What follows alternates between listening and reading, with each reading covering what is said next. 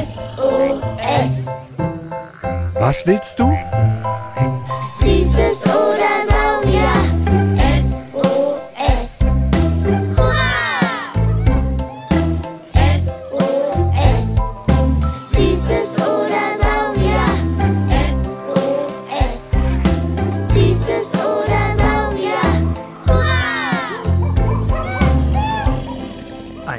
Podcast über alles, was krabbelt, stampft blubbert. und fliegt. Wir haben Süßes. Und wir haben Saurier. Heute mit Sonne, Mond und Sterne. Das ist alles in der Ferne. Obendrauf das schwarze Loch. Auch das hat das Weltall noch.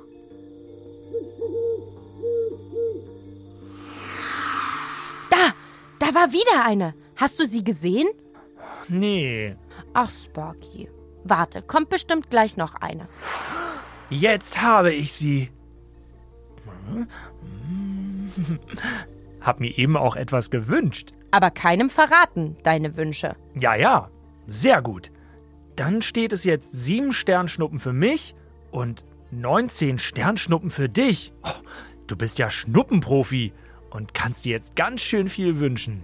Ist ja aber nur ein alter Aberglaube, das mit dem Wünschen. Macht aber trotzdem Spaß. Wieso glauben das Menschen eigentlich? Weiß keiner so richtig. Eine Erklärung ist, dass früher Menschen dachten, Sternschnuppen seien göttliche Funken. Also als würden Engel oben im Himmel stehen, da rumputzen und huch, aus Versehen ihre Himmelskerzen fallen lassen. Die Schnuppe, die wir sehen, ist dann die verglühende Kerzenflamme. Und wenn du das siehst, wünschst du dir was. Manchmal seid ihr Menschen ganz schön komisch. Ihr wünscht euch ja auch etwas, wenn euch eine Wimper vom Auge fällt.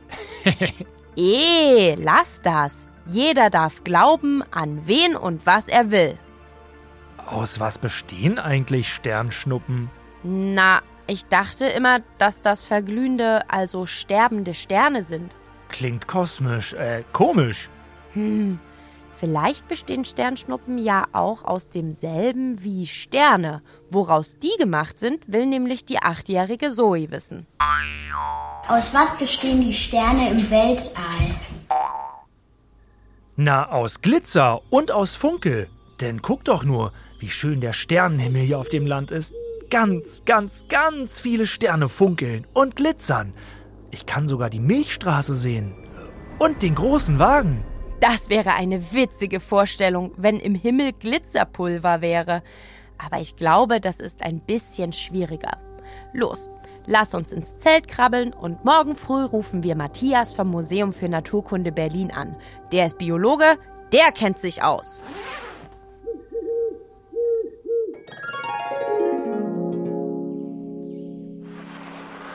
Hallo?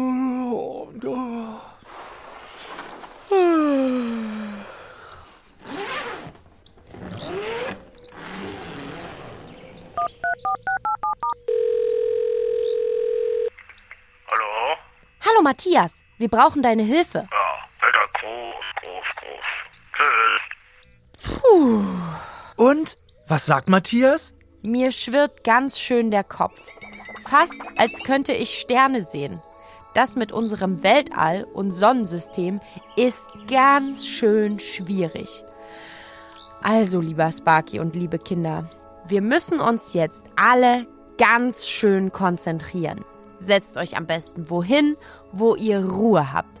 Es wird kompliziert, aber eine intergalaktisch gute Space Odyssey. Oh ja, eine Irrfahrt im Weltall. It's one small step for man, one giant leap for mankind. Alle Sparky und Kinder an Bord, befestigt eure Gurte. Die SOS Raumfahrtsrakete hebt ab! Auf geht's ins Universum! Sparky, was ist eigentlich das Universum?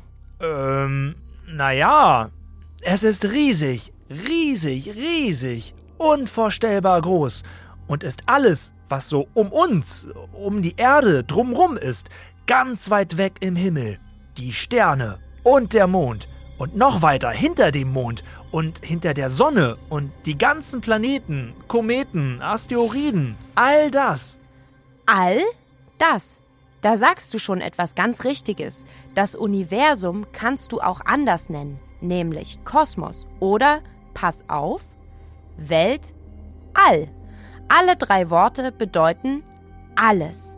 Also all das, was zu unserer Welt gehört, was um unseren Planeten, die Erde, drumrum ist. Ach echt? Weltall ist das gleiche wie Kosmos und Universum. Gigagalaktisch cool. Hab ich verstanden. Aber Moment mal. Wonach fragt dann aber Malaika aus Berlin in ihrer Sprachnachricht? Was ist hinter dem Weltraum? Ich sag ja, es ist kompliziert. Und ich wusste es auch nicht. Matthias vom Museum hat mir erstmal erklärt, dass die meisten denken, dass Weltraum und Weltall das gleiche sind. Stimmt aber nicht. Der Weltraum ist nur ein Teil vom Weltall. Im Weltraum ist quasi fast nichts. Es ist ein fast leerer Raum im Weltall. Ohne Sterne, ohne Planeten, nur Gase und kosmischer Staub. Roger, ich habe verstanden. Jetzt also zur Frage, was Malaika vermutlich meinte, was hinter dem Weltall ist und ob da irgendwann eine Wand oder sowas kommt, wo etwas anderes ist. Man weiß nicht genau, ob das Weltall endlich ist oder nicht. Das heißt, wenn ich losfliege in eine Richtung, ob ich irgendwann zu einem Ende komme oder ob ich einfach ewig weiterfliegen kann. Und wir normalen Menschen können das auch gar nicht herausfinden. Denn im Weltall ist ja alles super duper weit auseinander. Von der Erde bis zur Sonne sind es zum Beispiel knapp 150 Millionen Kilometer. Da müsstest du 150 Jahre mit dem Auto fahren, bis du da bist. Da bist du schon mindestens einmal gestorben. Ja, und hast einen richtigen Sonnenbrand. Beziehungsweise bist in der Sonne verbrannt. Aber dafür gibt es ja Raketen. Die sind doch schneller. Ja, die sind schneller, aber auch die brauchen von der Erde bis zur Sonne über drei Jahre. Oder von der Erde bis zu dem Planeten unseres Sonnensystems, der am weitesten von uns weg ist, der Neptun, zu dem braucht eine Raumsonde hin und zurück 24 Jahre. Und wann ist eigentlich dieses Weltall entstanden? Und vor allem wie? Da war ein riesiger Knall. Der Urknall.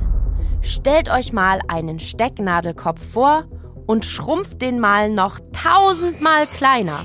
Also viel, viel, viel, viel, viel, viel unendlich mal kleiner. So groß war kurz vor dem Urknall das Universum, das Weltall, und hat durch den Urknall dann angefangen, riesig, riesig groß zu werden, sich auszudehnen. Das ist knapp 14 Milliarden Jahre her. Und wann kam dann unser Planet, die Erde dazu? Nochmal knapp 10 Milliarden Jahre später, also vor mehr als 4 Milliarden Jahren. Da ist ein Stern explodiert in ganz viele kleine mini, mini, mini, mini Teilchen und die haben quasi einen Nebel, eine Teilchenwolke gebildet, haben sich neu zusammengepuzzelt und zack, war unsere Sonne entstanden. Und auch die anderen Planeten und unsere Erde und alles, was darauf lebt, also auch wir Menschen. Das ist alles entstanden aus einer interstellaren Wolke aus Gas und Staub. Moment, Jule. Willst du mir und den Kindern da draußen. Äh, hallo Kinder, seid ihr noch da? Jetzt etwa sagen, wir alle sind aus Sternstaub zusammengesetzt? Ja! Die Atome unseres Körpers, also die kleinsten Miniteilchen unseres Körpers, sind mehrere Milliarden Jahre alt. Mayday, Mayday! Ich glaube, mein Schwein pfeift und mein Kopf explodiert gleich. Ich bestehe aus Sternstaub und ihr auch? Jep, Wir alle sind Kinder der Sterne und des Weltalls. Und damit können wir auch fast schon Zoes Frage beantworten. Aus was bestehen die Sterne im Weltall? Unser Biologe Matthias sagt, hört genau hin, aus Gas und Plasma. Darunter kann man sich jetzt nicht so richtig was vorstellen. Schauen wir uns mal unsere Sonne an, die aus Stoffen besteht, die es auch auf der Erde gibt, nämlich zu über 90 Prozent aus dem Gas Wasserstoff, zu fast 8 Prozent aus Helium und der Rest sind ein paar Metalle und weitere Gase. Das heißt, die Sonne ist gar nicht fest. Sie besteht fast ausschließlich aus Gas. Wow, die Sterne und die Sonne sind also gar nicht fest, sondern bestehen aus Gasen? Abgespaced, oder? Helium, Wasserstoff, das sind alles verschiedene Gase. Crazy Spacey. Bisher kannte ich ja nur ein Gas. Na, immerhin war dein Furz nicht fest. Aber nochmal zurück zu Matthias. Alles auf der Erde ist entweder fest, flüssig oder gasförmig, wie unsere Sonne und unsere Sterne auch. Du kannst also nicht zu den Sternen greifen, sonst greifst du ins Leere. Oh, schade. Ich hätte dir gerne mal einen Stern vom Himmel geholt. Charmeur. Aber zurück zum Gas unserer Sonne. Das ist nämlich ganz besonders. Stell dir mal ein Gas vor. Und das machst du so richtig heiß. Also so monster gigagalaktisch heiß. Dann hast du aus dem Gas ein Plasma gemacht. Und das ist das, woraus die Sonne besteht. Macht Sinn. Wie heiß die Sonne ist, merken wir ja auch selbst, weil sie uns wärmt. Genau. Und das, obwohl sie 147 Millionen Kilometer, also ultra unendlich weit weg ist. Wo gibt es noch Plasma? Die Flamme einer Kerze besteht auch zum Teil aus Plasma. Oder ein Gewitterblitz. So viele Wissensblitze schießen mir gerade in meinen Kopf. Dann können wir jetzt bestimmt auch Annikas Frage beantworten. Ich möchte gern wissen, wie Sterne funkeln und blinken. Warum machen die das denn eigentlich so? Um blinkende Sterne zu verstehen, sagt Matthias, müssen wir mal kurz an Sommer und Sonne denken. Wenn es im Sommer ganz heiß ist, dann sieht es so aus, als würde sich die Oberfläche der Straße bewegen. Die ist aber fest. Was sich bewegt, ist die warme Luft über der Straße. Wenn wir nachts in den Himmel schauen, gibt es dort auch kalte und warme Luft und die Luft bewegt sich. Und deshalb sieht es so aus, als würden die Sterne funkeln und blinken. Würden wir von einem Raumschiff schauen oder vom Mond, sehen wir, dass sie nicht blinken. Ach so, na gut.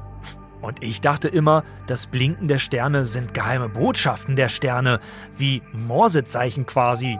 Einmal blinken heißt Hallo, zweimal Tschüssikowski bis Danimanski. Haha, Sparky Spaßschwein. Aber die Sonne und die Sterne haben noch etwas gemeinsam. Achtung, Achtung! Jetzt habe ich noch was für euch. Das pustet einmal kräftig durch eure Raumschiff-Schaltzentrale im Hirn. Die Sonne ist auch ein Stern. Was? Yep, sie kann nämlich auch von alleine leuchten.